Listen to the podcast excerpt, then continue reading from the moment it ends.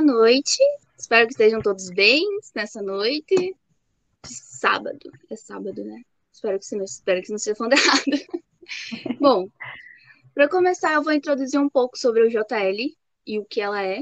Então, a União Juventude e Liberdade, a UJL, surgiu no final de 2020 a partir de jovens dispostos a discutir os problemas vividos pelos estudantes brasileiros em suas respectivas instituições.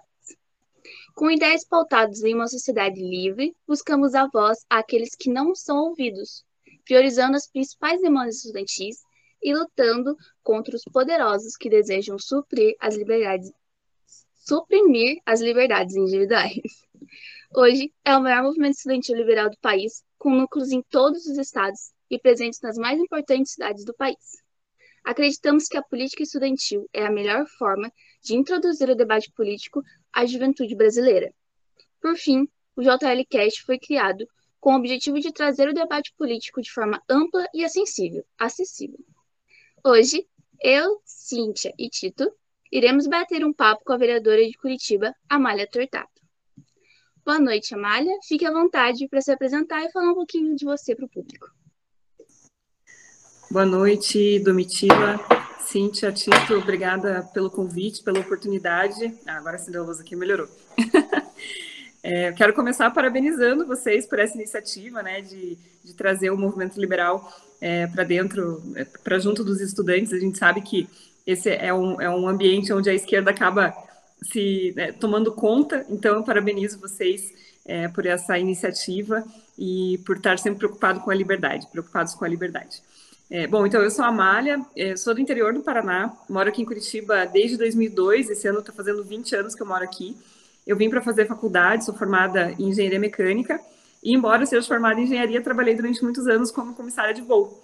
E graças a essa profissão, eu, eu, eu acho legal contar que, graças a essa profissão, eu tive a oportunidade de visitar um, um monte de países né, ao redor do mundo, inclusive países onde a, a, os governos autoritários exercem um poder muito grande sobre a população, como é o caso da Venezuela, e também tive a oportunidade de visitar o outro lado, né? Países onde a liberdade é, tem vez, então como a Alemanha, Estados Unidos, e foi graças a essa profissão. Então, sou muito grata por ter tido essas oportunidades. Também já fui empreendedora, sofri aí com a burocracia estatal. Tive um negócio que na época era um negócio bem inovador e, e acabou não prosperando justamente por causa da burocracia. Se vocês quiserem, depois eu conto um pouquinho dessa história. E, enfim, por causa de é, tanto dessa parte dessa, disso que eu sofri, né, tentando empreender e, e encarando de frente a burocracia, e também por estar um pouco desgostosa é, de ver o que estava acontecendo no Brasil lá em 2016, 2017, com todos os dias um político novo sendo preso, corrupção, lava-jato, enfim, aquela impeachment rolando, toda, toda aquela bagunça que estava no Brasil, foi quando eu resolvi é, arregaçar as mangas e fazer alguma coisa para mudar a realidade que, que tanto estava me desagradando, né? E aí que eu decidi entrar na política.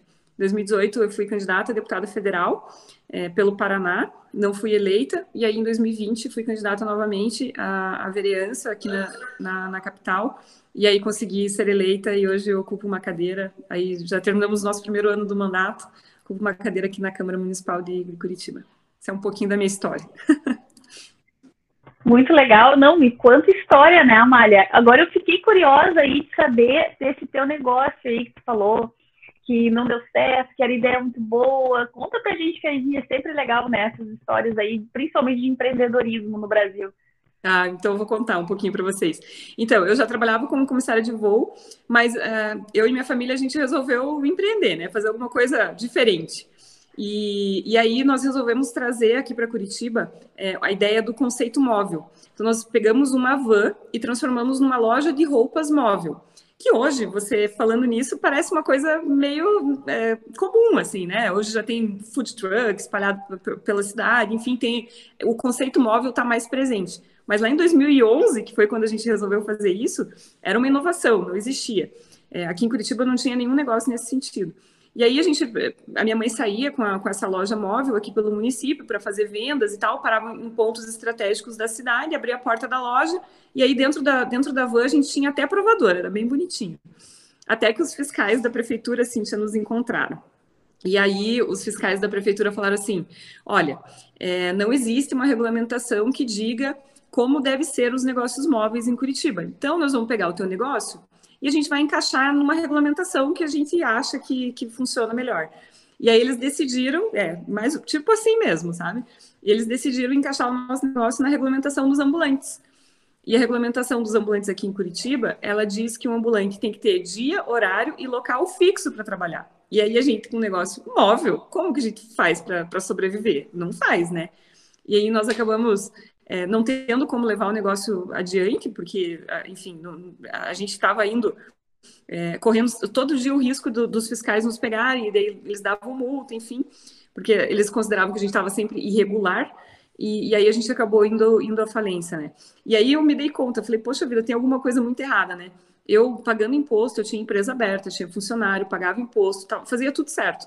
E a prefeitura preferiu olhar para o meu negócio sem saber como tratar como tratar dele e ela preferiu falar para mim, fica na sua casa porque eu não sei o que fazer com seu negócio, então é melhor você ficar na sua casa. Falei, poxa, tem alguma coisa muito errada aí, né? Como que pode a gente tratar assim um empreendedor? pessoa que está ali gerando, gerando emprego, gerando renda. A gente sabe que o governo não gera emprego, o governo não gera renda. O que ele faz é atrapalhar, né? Isso ele faz muito bem. E no meu caso, ficou bem claro que eles conseguiram fazer isso. E aí, quando a pessoa está ali disposta a, a empreender, a, a, o governo acaba tratando dessa maneira. Então, é uma história assim que, para mim, é bem emblemática do que, que a burocracia e, e, e a falta, até um pouco de tato, assim, uh, dos governantes pode fazer com, com, com, os, com os empreendedores, né? Isso aconteceu comigo, mas eu sei que eu não sou a única. Né? Toda vez que a gente vê um negócio inovador no Brasil, a gente vê o quanto esses negócios sofrem. Né? Aconteceu com o Uber, é, alguma coisa semelhante, aconteceu com aqueles patinetes elétricos, bicicletas elétricas, enfim. Toda vez que tem um negócio inovador, a gente vê como é que o Brasil trata, né? E a gente manda um, um, um sinal horrível para os empreendedores, né? Então, enfim, essa que foi a história. Não, deveria ser o contrário, né? Na dúvida, você não pode proibir. Aí vai colocar o, o, próprio negócio que o objetivo era ser itinerante, não tem que ficar no mesmo local. Tipo, Sim. realmente atrapalhando, né? Sim. Desculpa, Tito, acho que você ia fazer uma pergunta. Ah, bah, que história incrível, incrivelmente uh, complicada, né? Que mostra o, o quanto o, o, Estado ele, ele pode prejudicar a vida do, do trabalhador, do empreendedor, eh, dos microempreendedores, principalmente, que a, os corporativistas acabam se aliando, enfim. Mas e tu, você como vereadora, Amália, uh, o, que você uh, consegue realizar assim na medida do, do, do que compete ao teu cargo para conseguir reduzir a burocracia, a, ajudar no empreendedorismo na cidade social? Ah, legal essa pergunta. Bom, é, obviamente, uma das primeiras é, legislações ou regulamentações que, que estão no nosso radar é justamente essa dos ambulantes, né? Então, o nosso gabinete tem feito um, um estudo aprofundado aí, buscando as melhores práticas que, que já são empregadas em outros lugares do país para que a gente possa modernizar essa legislação dos ambulantes aqui, aqui para Curitiba. Mas, além disso, eu vejo que tem, que tem muitas leis que acabam atrapalhando o empreendedor.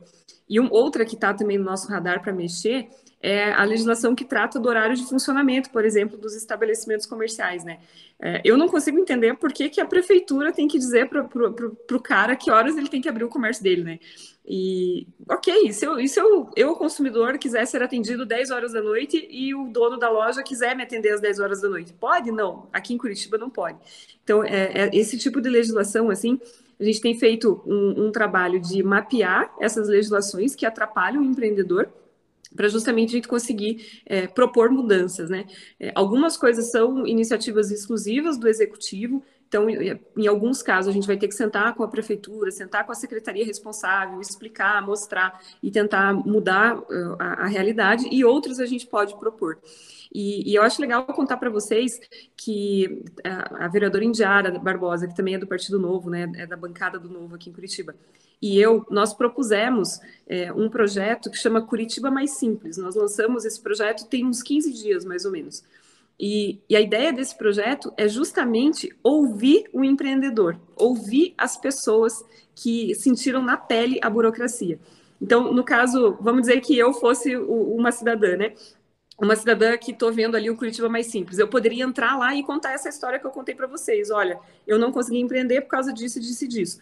Então, a nossa ideia é justamente isso: pegar todos os casos que de pessoas que já sofreram na pele qualquer tipo de burocracia é, relacionada com a prefeitura ou com os outros órgãos estatais, para que a gente consiga mapear tudo e a partir daí fazer as proposições, identificando cada ponto exato, exato onde o calo está apertando, sabe? Para a gente conseguir tirar exatamente aquela pedrinha que está incomodando no sapato do empreendedor e às vezes e do cidadão também, do cidadão comum. Às vezes a pessoa está ali, é, precisa tirar um alvará para construir é, um, um, um, anexo na casa dele, uma edícula, sei lá, alguma coisa, e ele leva tanto tempo que ele acaba desistindo. Então, para todos os cidadãos de Curitiba, para empreendedor ou não, a gente abriu esse Curitiba Mais Simples e a gente tem um site, é www.curitibamaisimples.com.br. A pessoa entra lá, preenche o formulário e conta para a gente. Eu, eu, eu, escrevi um artigo até essa semana e eu, eu brinquei assim no artigo, né?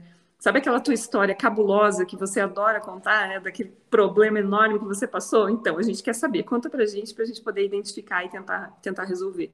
Então, essas têm sido as iniciativas, Tito, que, que nós estamos é, propondo aqui em Curitiba, porque também eu acho que não adianta a gente propor alguma coisa só tirando da minha cabeça, sabe? Ah, eu acho que tal coisa está atrapalhando.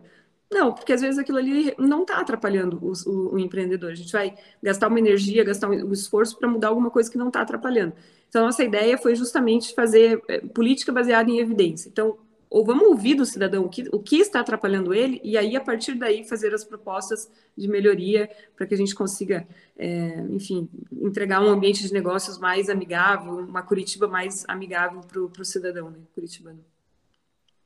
É muito interessante toda essa questão de usar o meio público para resolver os problemas do meio público em si. Mas essa questão da burocracia e essa forma de desbura desburocratizar mesmo é uma questão que está muito presente dentro da ideologia liberal. Você já se considerava liberal antes desse caso que aconteceu com você de empresa? Ou você procurou sobre a ideologia depois do acontecido? Muito boa tua pergunta, Domitila. E até é até uma coisa que eu me cobro bastante, sabe? Antes de 2016, que foi quando eu realmente decidi entrar na política, eu era uma pessoa que não era muito ligada com política.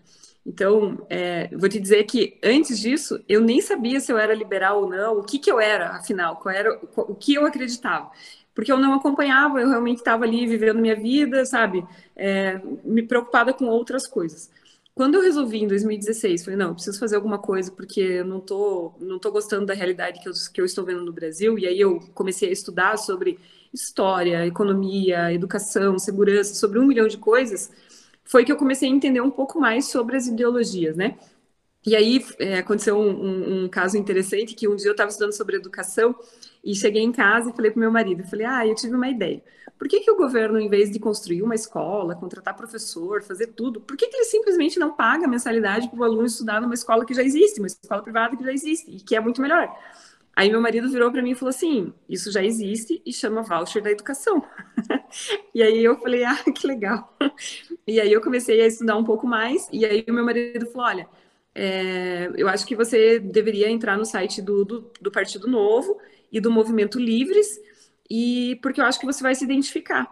Né? E aí eu realmente me identifiquei na hora, assim, com os dois, tanto com o Livres quanto com, com o Novo, né? Tanto que eu faço parte dos dois hoje. E, e, aí que eu entendi que eu era liberal. Porque quando eu entrei no, no, site dos dois, eu falei, meu Deus, eles conseguiram colocar em palavras tudo que eu acredito, né? Como é que eles conseguiram fazer isso?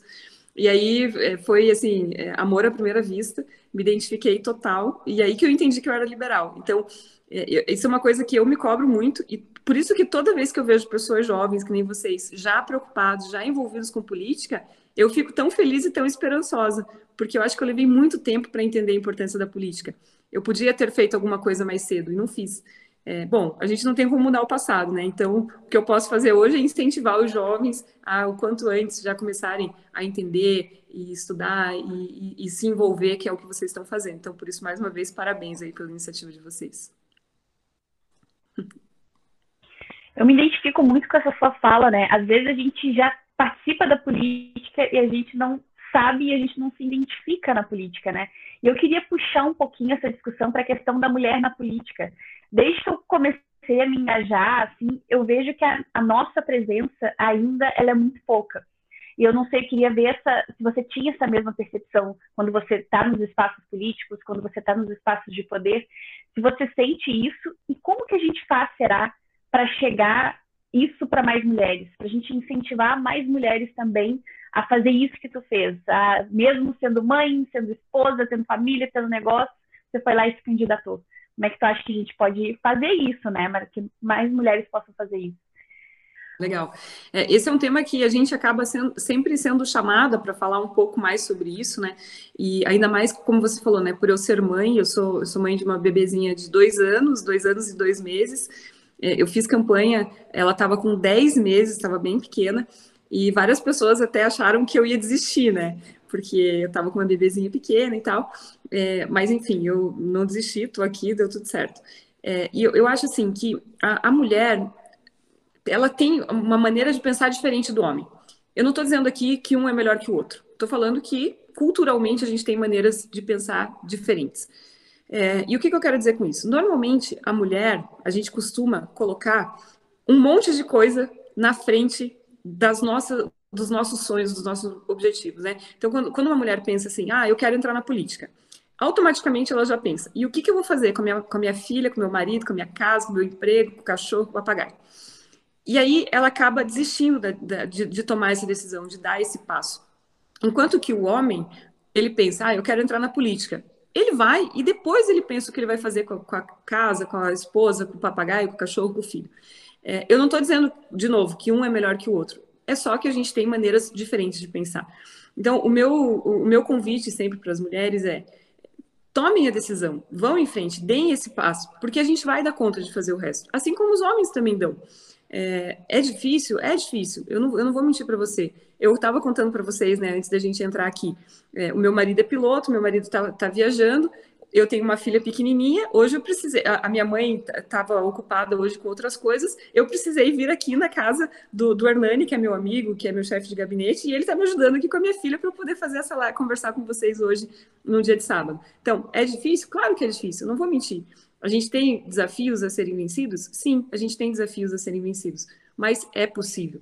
E, e o meu convite também para aquelas pessoas que estão nos ouvindo e que conhecem uma mulher que tem vontade de entrar na política, que tem vontade de fazer alguma coisa é, para melhorar o nosso país, mas essa pessoa não quer ser, né, não, não quer dar cara a tapa, o meu convite para você é: seja a rede de apoio dessa mulher, seja o Hernani na vida dessa mulher, né? É, olhe para essa mulher e pergunte para ela o que você precisa para sair tranquila, ir lá e pedir voto. O que, que eu posso fazer por você hoje para que você consiga é, correr atrás dos seus sonhos? Eu só consegui fazer campanha, eu só consigo ter um mandato, é, exercer o meu mandato da maneira que a gente faz, com muita técnica, muito embasado, um, um mandato que eu considero um mandato muito bom, é porque eu tenho uma rede de apoio me, me apoiando, né? Eu tenho uma rede de apoio por trás me, me, me, ajuda, me ajudando e me dando esse suporte sozinha eu não ia conseguir, ia ser muito mais difícil. Então, é, o meu convite sempre é: sejam a rede de apoio para as mulheres. Se vocês não querem ser a, a pessoa que está ali na frente dando a cara a tapa, sejam essa pessoa que está por trás, que está dando todo esse suporte para que uma mulher possa ir é, buscar os seus sonhos, né? É, eu acho que para a mulher é sempre um pouco mais difícil, mas é possível. Estou eu aqui, prova, né, para mostrar para vocês que é possível. Com uma bebezinha pequena, fiz campanha com ela menor ainda, com 10 meses, e consegui, deu tudo certo. Então, a gente só precisa tomar a decisão e encarar.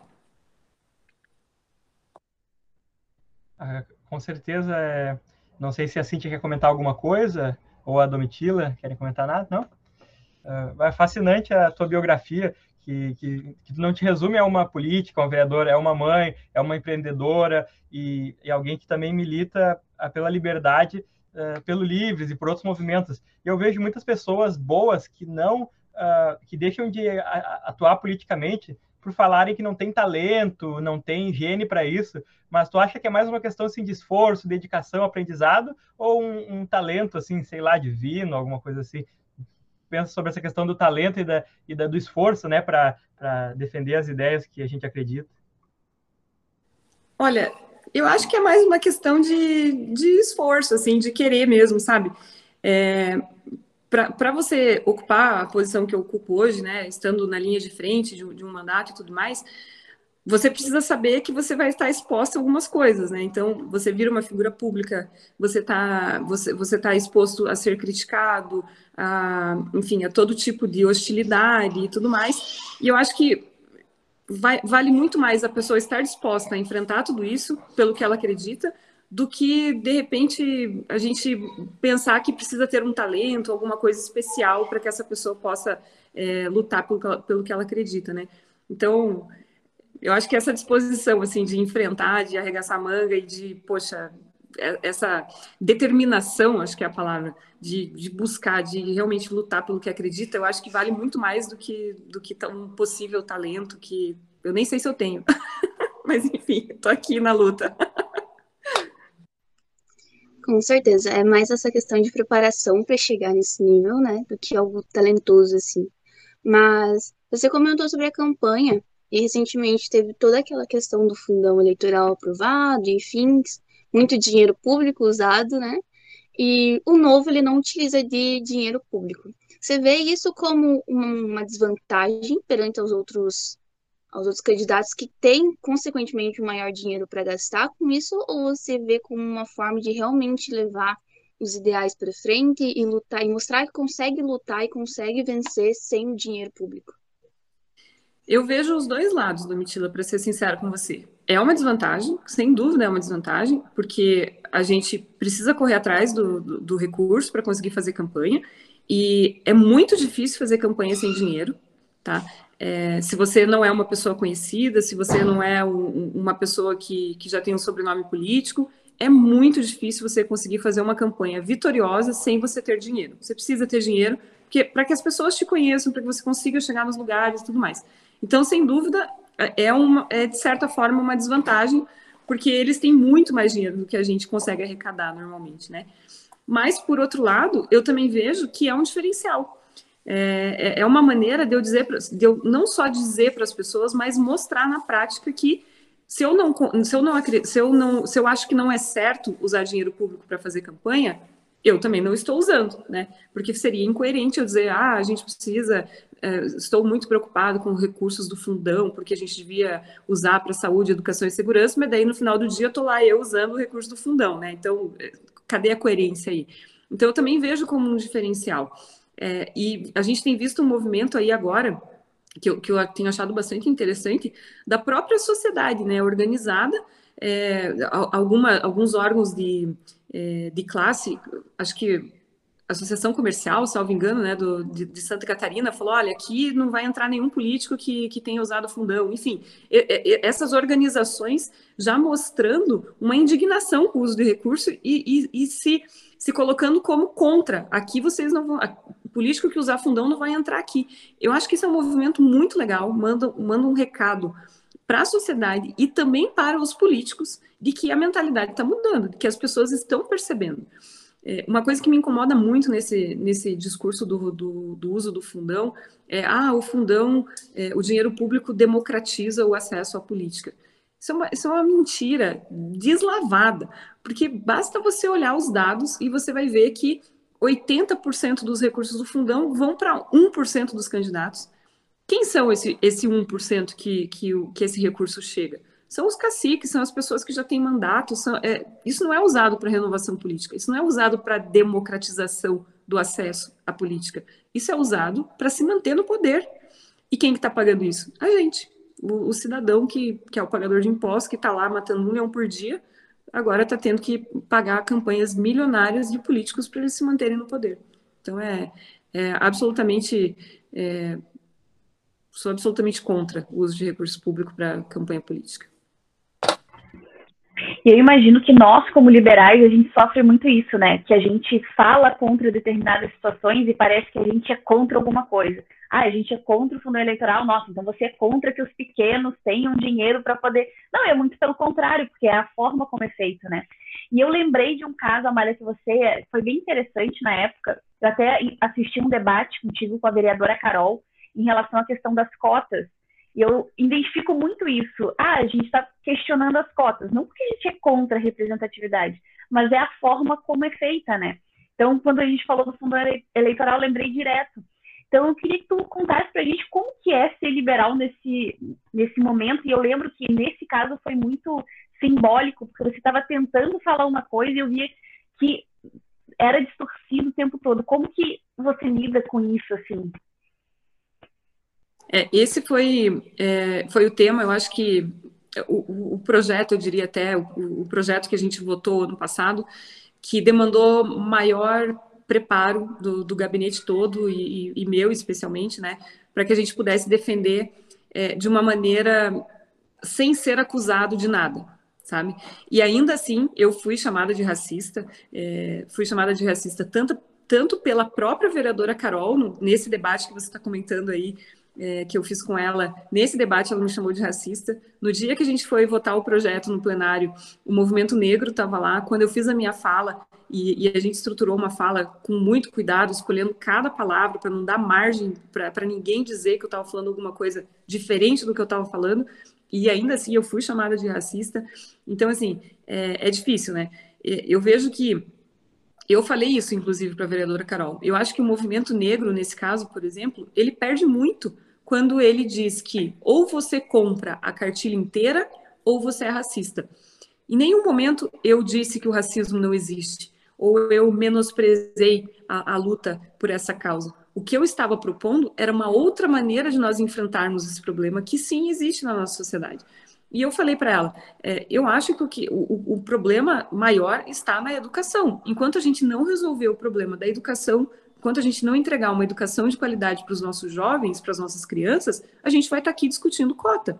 E a gente vai estar tá aqui discutindo cota racial e a gente vai estar tá aqui discutindo cota social. Porque, para mim, a, a, o fato da cota existir já é uma declaração de, de, de, de que erramos, sabe? Já é você assinar um, um atestado de nós erramos é, e não estamos entregando o que deveríamos entregar. Então, eu acho que o movimento negro perde muito quando ele, quando ele faz essa separação, quando ele não está disposto ao diálogo, quando ele não está disposto a agregar outras ideias, outras maneiras de, de ver é, o, o, problema ou de propor outras soluções. Falei isso para ela e, obviamente, quando foi justamente quando eu falei isso que ela, que ela falou isso, isso é um racismo tão, é, tão, como é que ela falou, tão sutil que nem parece racismo, né? Tipo, me chamando de racista porque eu estava propondo uma coisa, uma coisa diferente, enfim. Então, é, eu percebo que é, que é muito difícil, sabe? A gente conseguir entrar na, nessas pautas que são é, majoritariamente dominadas pela esquerda, mas eu acho que a gente não tem que se furtar o debate, eu acho que a gente não tem que ter medo de falar o que a gente acredita, eu acho que a gente não tem que ter medo de mostrar que existem outras soluções, que existem outras formas de resolver o problema, e isso não sou eu que estou dizendo, isso são estudos que dizem, né? Assim como eles trazem estudos, a gente também leva estudos, a gente leva dados, a gente, a gente embasa. Gente não fala coisa, eu não falo coisa que eu acho que é melhor, o que eu acho que é pior. Eu trago é, dados que são embasados, né, em, em estudos, enfim. É, então, eu acho que a gente não deve se furtar o debate. É difícil? É, é difícil, mas alguém precisa falar, alguém precisa ter coragem de, de, de abrir a boca e, e, e, enfrentar essa realidade, né? E saber que toda vez que você fizer isso, você vai estar mexendo no vespeiro. mas eu me divirto no final. Perfeito, perfeito comentaste essa questão de trazer dados, a importância de, de termos provas dos nossos projetos, me lembra um pouco o pensador Thomas Sowell, que ele, ele comenta sobre, sobre como temos muitas vezes boas intenções, mas como a gente quer resolver um problema da sociedade, é um método ineficaz que vai, às vezes, deixar pior do que do que estava a sociedade antes. E aí, como tu acaba vendo o, o, diálogo com os outros pares de outros espectros políticos, pessoal da extrema esquerda, pessoal da extrema direita, uh, como tu vê essa questão de, de boa, boa intenção, mas, mas pouco pro, prova de, de projeto sustentável, né, para médio e longo prazo?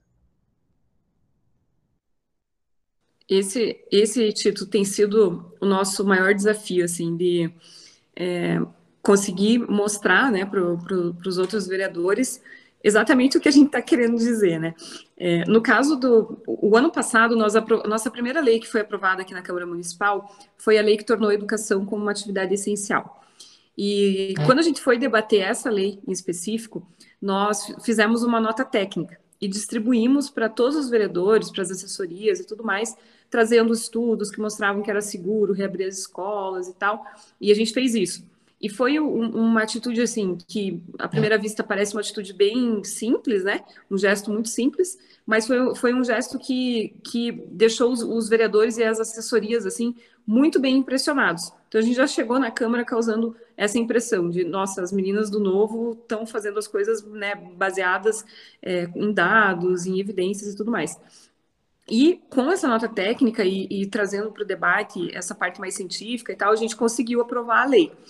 É, então, eu acho que a gente tem um caminho ainda muito grande pela frente nesse sentido, de, de mostrar para os outros vereadores, conseguir convencer, é, às vezes até o, o, o que, que o, eu uso muito a, a expressão do, do baixar, né, o que se vê e o que não se vê, até conseguir mostrar para eles o que não se vê quando a gente está aprovando um projeto de lei. Que às vezes a gente fica numa análise meio rasa, assim, de, de, de, de ver só a página 1 e não se dá o trabalho de, de pensar o que, que vai acontecer depois, tá? E depois que a gente aprovar essa lei, que é muito legal, vai dar uma manchete bem bacana, mas e aí, no dia seguinte, o que, que vai acontecer? E a gente tem feito um trabalho muito de bater nessas teclas, sabe? E, e eu estava falando agora aqui é, disso para vocês e me lembrei de um, uh, de um dia que nós fizemos um, uma ação mais emblemática ali na Câmara, não sei se vocês acompanharam, a gente estava debatendo, para contar rapidamente para vocês, a gente estava debatendo um projeto que visava criar é, a obrigatoriedade de colocar mais uma plaquinha em algum lugar sobre alguma coisa. Dessas milhares de plaquinhas que a gente tem, proibido fumar, tem que olhar para entrar no elevador, tem que isso, tem que aquilo, era mais um projeto que colocava mais, um, mais uma plaquinha em algum lugar. E aí, no primeiro dia do debate, no primeiro turno, a Injara e eu, a gente fez, né, fez as nossas falas, fez nossas defesas, mostrando que a gente estava criando mais burocracia para o empreendedor, que isso, que aquilo, que a gente estava dando mais poder para o fiscal, que era mais uma forma do fiscal chegar no estabelecimento e ver que tinha alguma coisa errada para multar, que isso, que não sei o quê. Enfim, usamos todos os nossos argumentos e a gente não conseguiu é, nenhum, não conseguimos ter um resultado né, tão satisfatório assim. Aí aquele dia eu cheguei no gabinete e falei para o pessoal, falei, gente, não é possível que a gente não consegue mostrar para eles o que, que a gente está fazendo. Mais uma plaquinha, a gente já tem um monte de lei que fala de plaquinha. E aí eu tive a ideia, falei para eles, vamos pesquisar as leis que falam de plaquinha, de nível estadual, municipal e, e federal, e vamos imprimir essas, essas leis e eu vou levar lá no plenário para mostrar para eles o tanto de lei que a gente tem falando disso. E aí nós fizemos essa ação, e, e aí eu, até foi o Hernani imprimiu para a gente um, um, rolo, assim, é, com 20 metros de papel, só com legislação falando de plaquinha. E aí a gente abriu no plenário, no, no meio do corredor, esse, esse rolo de papel, assim, e foi uma ação que teve um impacto visual tão grande, assim, os vereadores ficaram, eles ficaram assim, de boca aberta, eles, eles levantavam para olhar no corredor, meu Deus, o que, que essa louca tá fazendo, né? E, a, e aquele monte de, de, lei com plaquinha e tudo mais. É, e aí, quando a gente fez isso, a gente conseguiu, não conseguimos barrar a lei, não foi, não foi uma, uma vitória tão grande, mas nós conseguimos pelo menos tirar as multas, tirar a cassação de alvará que, é, que esse projeto previa. Então a gente conseguiu reduzir os danos, né? E, e aí, depois de aprovado esse projeto, é, vários vereadores vieram falar comigo, é, nossa, Malha, não tinha ideia que tinha tanta lei assim que falava de plaquinha, agora da próxima vez vou pensar duas vezes antes de criar um projeto que fala de plaquinha. Então, você vê, às vezes a gente tem que usar um pouco de teatro, tea, não vou, não vou saber falar, ser um pouco teatral para conseguir eh, ter um, um, impacto visual maior, assim, para mostrar o que a gente está falando, sabe? Nesse caso, foi, foi a ideia que a gente teve e que teve esse impacto aí. É, atualmente também acontece muito dessa questão de um debate acabar ficar muito quente rapidamente e acabar começando uma discussão onde as agressões são verbais e, consequentemente, às vezes até físicas. Já teve alguma vez que você passou por uma situação dessa? Uma situação que o debate passou de debate para algo mais agressivo?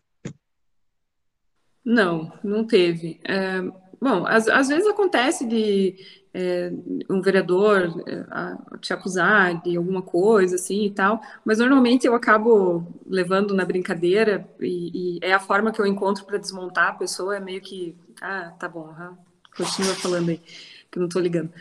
E, e, eu acabo indo por esse caminho, assim, mas não, perto de mim, assim, né, próximo a mim, que tenha acontecido alguma coisa nesse sentido mais grave mesmo, não, não passei.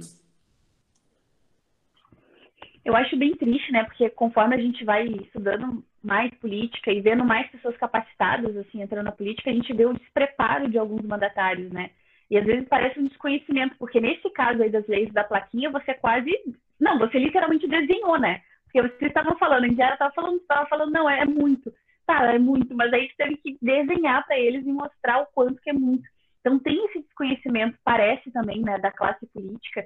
Uma coisa que eu sinto muita falta, que eu acho que é tão óbvio, é a questão de você ter o controle do resultado, né? Não, parece que não se tem. Você faz o projeto, blá, blá, blá, porque às vezes até uma boa ideia pode não, na prática não funcionar. E isso a administração pública no geral não tem essa questão de validação dos resultados. Não sei se vocês aí também sentem muito isso. Fez um projeto, colocou, aplicou a lei, tem que revisar, tem que ver se está na prática ou não está funcionando, né? Isso é uma coisa tão básica. Total, Cíntia, total. E nesse caso da, das plaquinhas, deixa eu só anotar aqui para falar também de outra coisa que eu me lembrei enquanto você falava. Nesse caso das plaquinhas, é, eu cheguei até a comentar com eles, eu falei assim, gente, é, é humanamente impossível para um empreendedor conseguir seguir todas as leis, por mais bem intencionado que ele seja. Porque imagina, hoje eu vou abrir um, um bar, que seja, um, um, bar, um restaurante.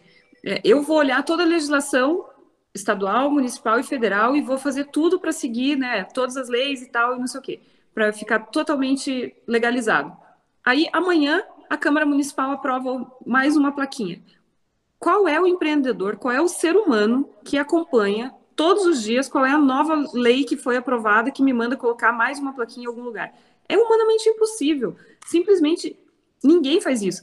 Então, todos nós, na verdade, estamos descumprindo alguma lei, porque alguma lei em algum lugar, seja no nível estadual, federal ou municipal, hoje foi aprovada que a gente está descumprindo, sabe? Então, assim, é, é, é, é bizarro como, como tem essa dificuldade de percepção de coisas tão simples, né?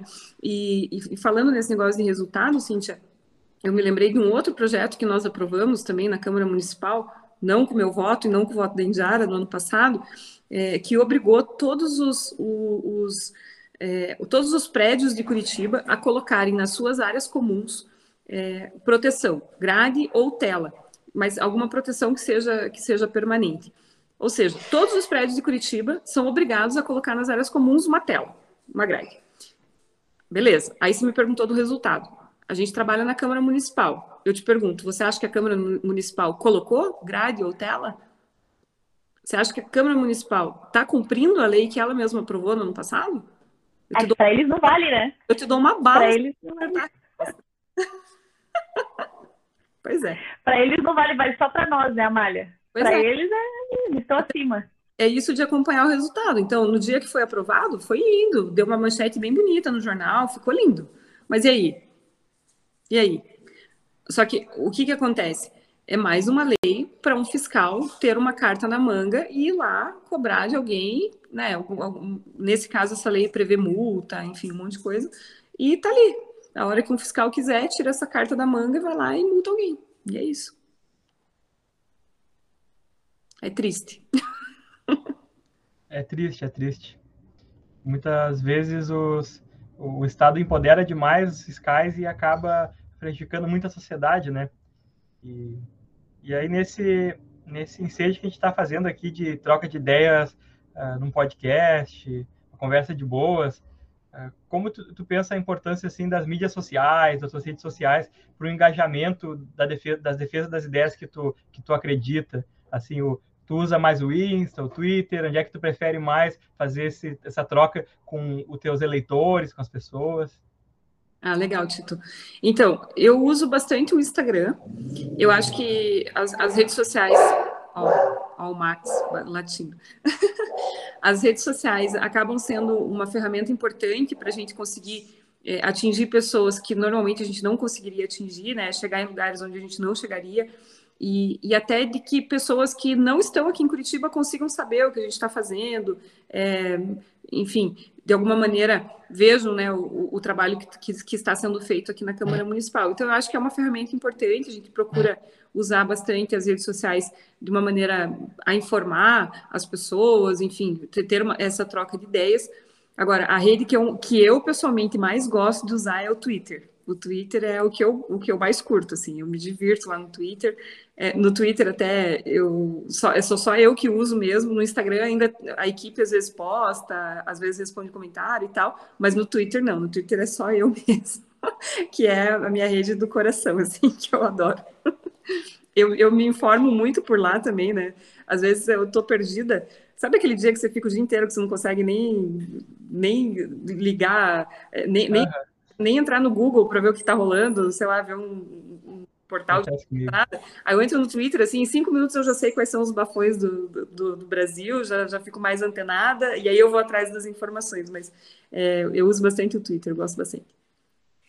Achei bem surpreendente você falar que o Twitter é a sua rede social favorita, porque eu acredito que lá, em alguns aspectos, ele seja muito tóxico, digamos assim. Muitas pessoas lá elas entendem muitos discursos de forma errada e utilizam disso para fazer um cancelamento virtual e algo que vai até além do virtual. Nós temos muitos casos que, por exemplo, as pessoas perdem tudo fisicamente por conta de algo que elas falaram virtualmente.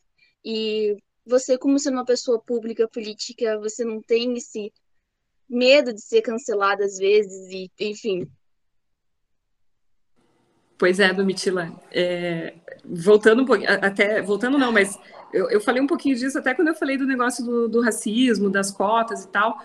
Sim, é óbvio que, que a gente tem, né? Eu tenho bastante cuidado com, com, com as coisas que eu falo. No, no, Twitter, como é escrito, você pode escrever, parar, pensar, deixar salvo no rascunho, depois, de repente, mudar uma palavra aqui, uma palavra ali. É, mas, enfim, eu, eu procuro ter bastante cuidado, assim. Quando eu vou falar de algum tema muito polêmico, é, às vezes eu até evito de falar para não para não dar margem assim para ser mal interpretado, sabe? É, mas enfim, eu procuro ter sempre bastante cuidado nas palavras, assim, no uso das palavras para para não cair na, na rede do cancelamento aí, porque né tá todo mundo sempre de olho em tudo que você fala, então eu tenho bastante cuidado. Procuro ter, né? E a gente teve recentemente, né, um caso bastante falando sobre liberdade de expressão limites de liberdade de expressão, né? Acho que já foi o caso em si, acho que já todo mundo já falou, acho que meio que saturou. Mas eu queria saber de ti, foi uma pergunta até que a gente fez para o Luiz Felipe Dávila também. O que, como tu vê assim a questão da liberdade de expressão, já que a gente está falando dessa cultura do cancelamento? Você acha que o ambiente da internet hoje ele acaba podando um pouco a nossa liberdade de expressão? Isso, porque isso pessoalmente eu acho. Eu acho que a cultura do cancelamento muitas vezes tira a riqueza do debate, porque a gente acaba não tocando em pontos que seriam interessantes a gente tocar, né, por causa, por um medo de não se incomodar ou de daqui a pouco acontecer algo muito grave.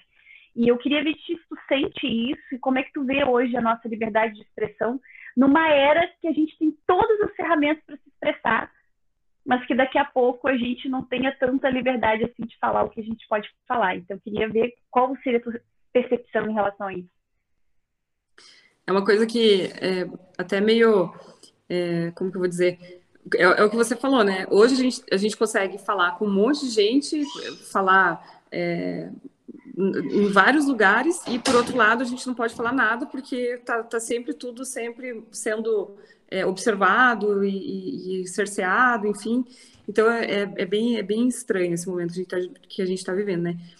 Eu não gosto de nenhum tipo de extremismo, sabe? É, não gosto quando as pessoas tentam forçar uma barra, a barra para uma coisa que, que não foi dita, tentam distorcer. Ah, ele falou isso, então ele, ele é aquilo. Não, sabe? Eu acho que a gente tem que ter sempre muito cuidado, porque a gente está falando de, de pessoas, são seres humanos, né? É, a gente tem que ter cuidado com, com aquelas pessoas que são atingidas, vamos dizer assim, pelo que, pelo que alguém falou, mas a gente também tem que ter cuidado para não distorcer o que a outra pessoa falou e colocar palavras na boca dela e dizer que ela disse alguma coisa que ela não disse. Isso me incomoda muito, assim. É, inclusive até sem ser em questões polêmicas, assim. Às vezes até numa entrevista que você dá, você fala uma coisa, o jornalista escreve outra, né? Aconteceu essa semana comigo. É, e aí você fica meio, meio chateado, assim, né? Poxa, não foi isso que eu falei, né? E nem é alguma coisa polêmica, nem é alguma coisa assim e tal, mas você vê que está sendo distorcido. Então, eu acho que a gente tem que ter muito cuidado é, com, a, com as pessoas que, que falam e com as pessoas que se sentem ofendidas de alguma forma, né? Eu acho que, e respeitar também, né? É, os limites, respeitar uh, os sentimentos, enfim, eu acho que isso é, isso é bem importante, assim. Mas é um tema bem, bem delicadinho, né? bem complexo, e que está num momento em alta. Não tem resposta fácil, né, Amália? Às vezes eu acho que as pessoas querem uma resposta fácil, querem uma uma dualidade, ou isso ou aquilo, as coisas não são assim. Aí tu tenta explicar, as pessoas acham que tu tá em cima do muro, mas não é. Quando a gente fala de políticas públicas e realidade, as coisas são muito mais complexas que isso, né? A gente sempre tem que considerar os dois lados.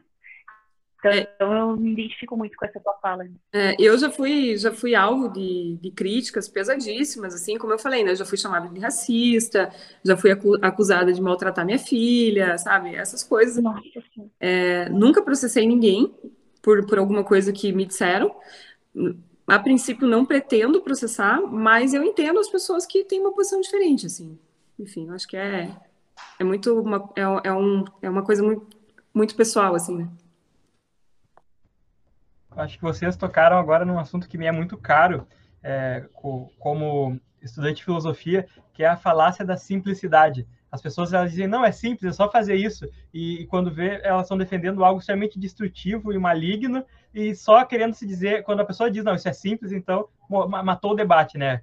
E aí, nesse sentido, eu queria te perguntar, tu comentou do Frederic Bastiat, tu poderia dar umas dicas, talvez, para quem esteja perdido, assim, sobre livros iniciantes, alguns pensadores, uh, eh, para quem está começando a, a, entender as ideias da liberdade, ou para alguém que discorda de nós, mas, mas queira conhecer mais, talvez possa até passar a concordar, quem sabe, né?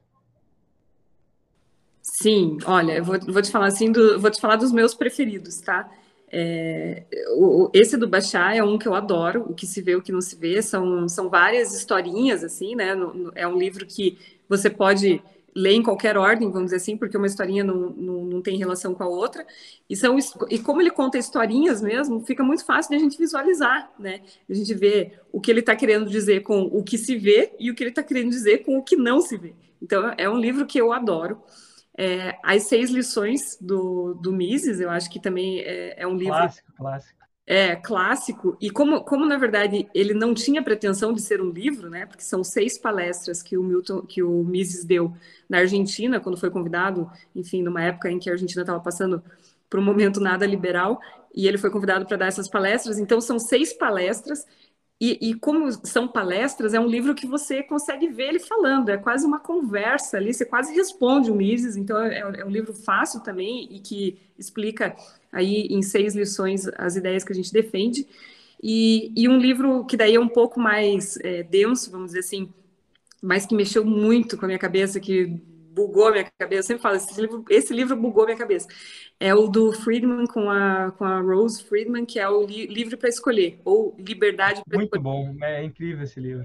Tem, tem, tem, tem os dois, né? Tem Livre para Escolher e Liberdade para Escolher. Tem, tem duas versões, mas é o mesmo livro. E, e, esse livro aí, eu vou te falar, esse aí foi um que, que mexeu com a, com a minha cabeça. Ele traz muitas coisas que você para para pensar e fala, meu, eu acho que ele tem razão. e eu nunca tinha pensado nisso, né? E, e de coisas que a gente está habituado no nosso dia a dia, né? Um exemplo, regulamentação é, sobre medicamentos. É uma coisa que a gente já está habituado no nosso dia a dia. E aí, quando alguém traz uma, um outro olhar, traz um outro ponto de vista, você para e pensa e fala, meu, eu nunca tinha pensado por esse lado. Então, é, é um livro que eu gosto bastante também. Eu acho que esses... Aí tem a, a Lei também, que é do, é do Hayek, eu acho. A Lei, eu acho que é do Hayek, não vou me lembrar. Mas também é um livro também pequenininho, que é um livro bacana. E acho que são esses que eu indicaria, assim, como os principais para quem está sendo introduzido aí no mundo das ideias da liberdade.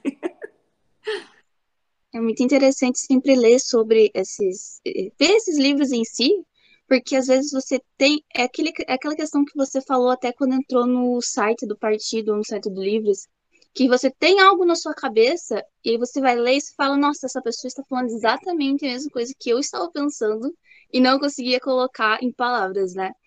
É, tem algumas perguntas da galera que está assistindo. Vou aproveitar o gancho para fazer. É, Lucas perguntou, acho que seria legal perguntar. Peguem leve, galera, por favor.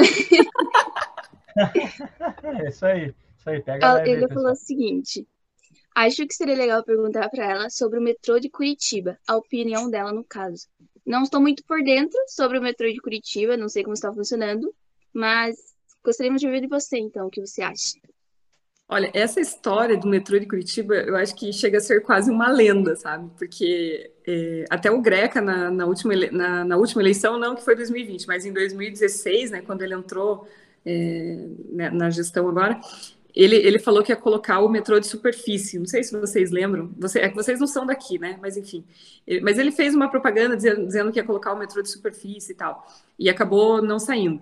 É, Existem algumas conversas que eu honestamente não sei se, se, é real ou não, de que o solo de Curitiba não permitiria é, colocar metrô. Eu, eu não sei se isso é real ou não, mas existe essa lenda também.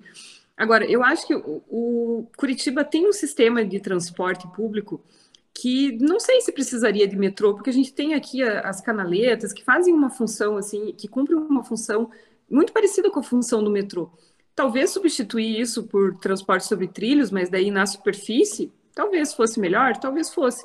Mas eu acho que o metrô não vai sair num, num, futuro assim dos próximos 10 anos, eu diria. Se for, se for sair um dia, não vai ser nos próximos 10 anos, eu diria. Bom, continuando a nossa participação aí do pessoal que está assistindo, o pessoal pode mandar mais perguntas aí. Tem uma aqui, o JL Paraná presente, ó, o pessoal aí a gente está tá assistindo, prestigiando. Eles colocaram assim, um abraço para Domi. Gostaria de perguntar à Amália sua visão sobre as eleições do governo estadual e a pacada, pacata política oligárquica, pô, difícil de falar isso aqui, hein, do Paraná. Abraços e parabenizo o trabalho. Obrigada, um beijo para o pessoal aí do JL Paraná. É, Sobre o governo do estado do Paraná, eu, eu acho muito difícil alguém tirar essa eleição do Ratinho. Assim.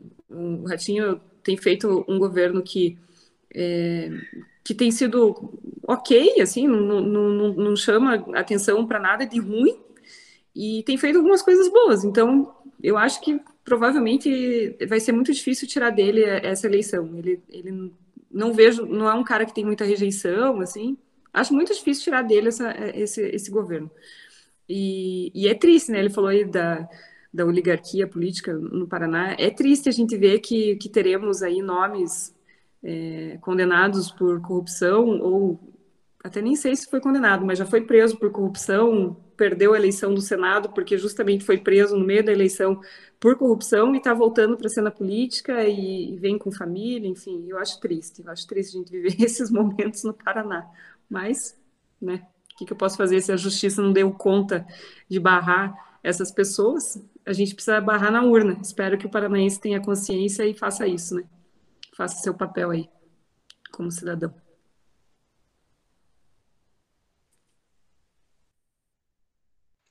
Tem outra pergunta aqui também que é interessante, vinda da Twitch. Amália, o que pensa sobre o anarcocapitalismo? Olha, eu acho que é importante existir essa, essa corrente, eu acho importante existir pessoas que defendem isso, né? Até por aquela teoria da, da mola, eu acho, eu nunca sei o nome dessa teoria, que puxa para um lado e aí a gente consegue chegar um pouco, é, né, um pouco menos e tal. Eu acho super importante, mas eu honestamente não me vejo como uma anarcocapitalista. Eu, eu me considero uma, uma liberal, eu acho que o Estado, com todos os defeitos que ele tem, precisa existir para a gente ter uma rede de proteção para aquelas pessoas que não têm, não têm o que comer. A gente precisa ajudar essas pessoas a conseguirem sair dessa situação. E eu acho que, de novo, o Estado, mesmo com todos os defeitos que tem, eu acho que precisa ser feito pelo Estado. Então, eu defendo que a gente tenha um Estado que seja pequeno, mas forte o suficiente para cuidar dessas pessoas para dar saúde, educação e segurança, para que amanhã elas não precisem mais do Estado. É isso que eu defendo. e não, não me vejo como anarcocapitalista, mas acho que é super importante e, e até, até peço para essas, essas pessoas que se identificam com o anarcocapitalismo que nos apoiem, porque o que a gente defende é o caminho para chegar onde vocês querem. Então, nos apoiem, nos ajudem, que lá na frente, quem sabe, a gente chega no estado que vocês desejam. Perfeito, perfeito. Tivemos várias perguntas aqui do chat. Acaba, acaba que a gente não consegue abordar todas elas, né? Todo mundo que pergunta, mas uh, faz parte, faz parte do, da, da, programação. Mas, e, mas então, Amália, para a gente descontrair um pouco, além de, de ser uma mãe de família, uma política, empreendedora, uh, e etc, etc, o que, que tu tem de, de, de hobbies, de atividades assim extra extra trabalho, assim? Olha, eu gosto bastante de, de ler, gosto bastante de ler, é, e acabo lendo muito sobre, sobre política, assim, até recentemente eu li um livro de uma, de uma é, norte-coreana que fugiu lá da Coreia do Norte, um livro muito legal, acho que chama Para Viver, se não me engano. É um livro muito bacana, que fugiu um pouquinho da política, mas não fugiu muito, né? Porque contou a história de, de como, como era a vida dela lá e tal. Então, eu gosto bastante de ler. E, e ultimamente tenho dado bastante valor ao tempo que eu consigo passar com a minha filha. e enfim, para fazer nada às vezes, né? Às vezes só para ficar com ela ali sentadinha, ir no parquinho, fazer alguma coisa assim. Mas gosto bastante também. Gosto de viajar e não viajar a trabalho, né? Como eu fazia antes, como comissária de voo, mas viajar a turismo, né? Viajar a passeio. Gosto bastante. Gostava de viajar trabalhando, não é isso que eu quis dizer, mas enfim, eu, o que eu quero dizer é assim, né? Saindo do contexto de comissária, eu gosto de viajar a, a turismo, conhecer novos lugares, enfim, acho, acho que é, renova as energias, assim, faz bem. E faz tempo que eu não faço isso. Mas, enfim, e acho que é isso. Até aproveitando o gancho, é, pedir uma sugestão de você que foi comissária de bordo e seu marido está nessa área também, é, e recomendar para a gente o melhor lugar para viajar no mundo. Olha que dica, que, que pergunta ousada. Né? Ó, aí eu vou te dizer que depende do teu estilo. Um lugar que eu gosto muito é Nova York, mas é um, é um lugar mais, é, acho que urbano, assim, né? Cosmopolita, sei lá, é, mais moderno, vamos dizer assim. E eu gosto bastante também para uma viagem mais tranquila, talvez mais romântica, Paris.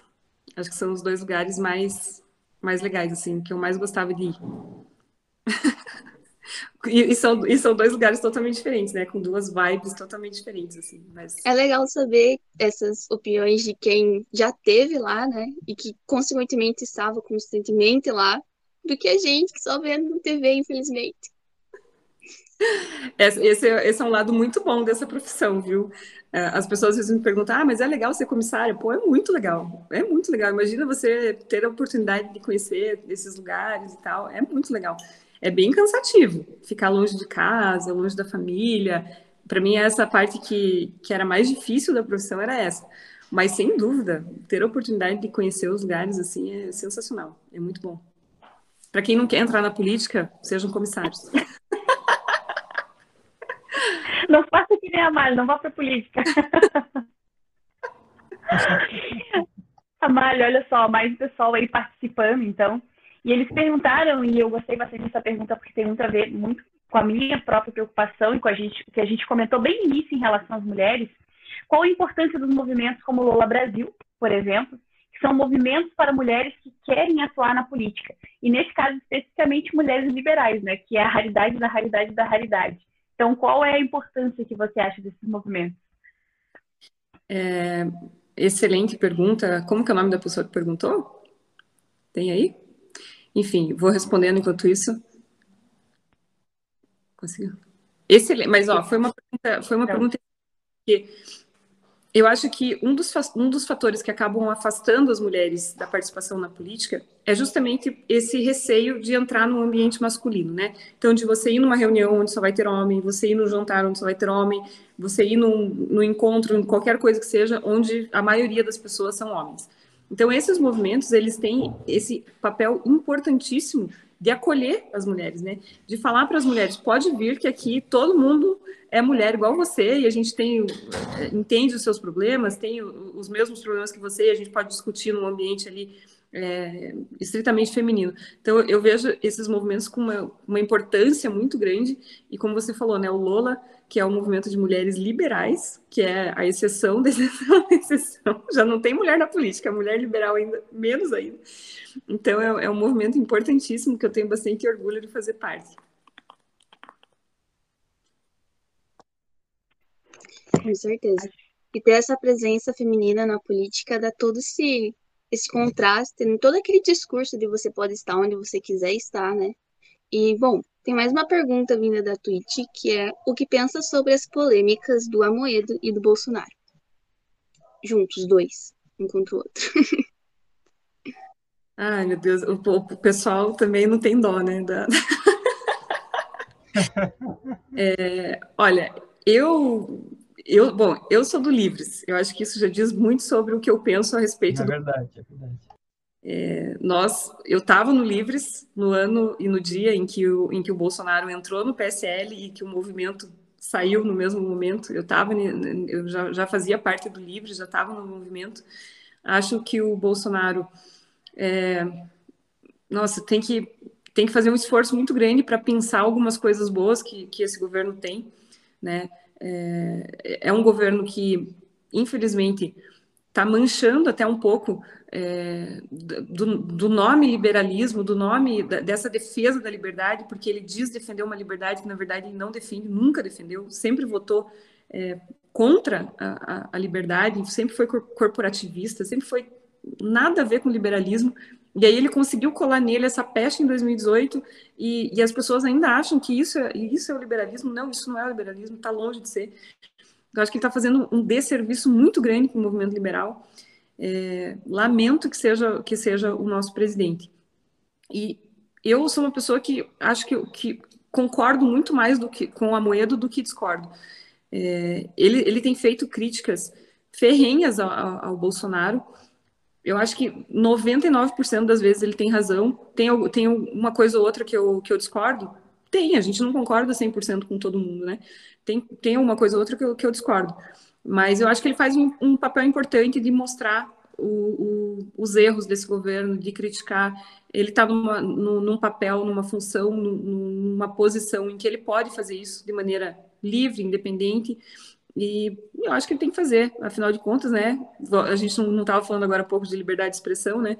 Ele é livre para falar o que ele quiser e ele usa esse direito e, e faz, né? Enfim, critica. E eu acho importantíssimo porque é, a gente não, não pode ter medo de criticar um governo que está prestando um desserviço tão grande.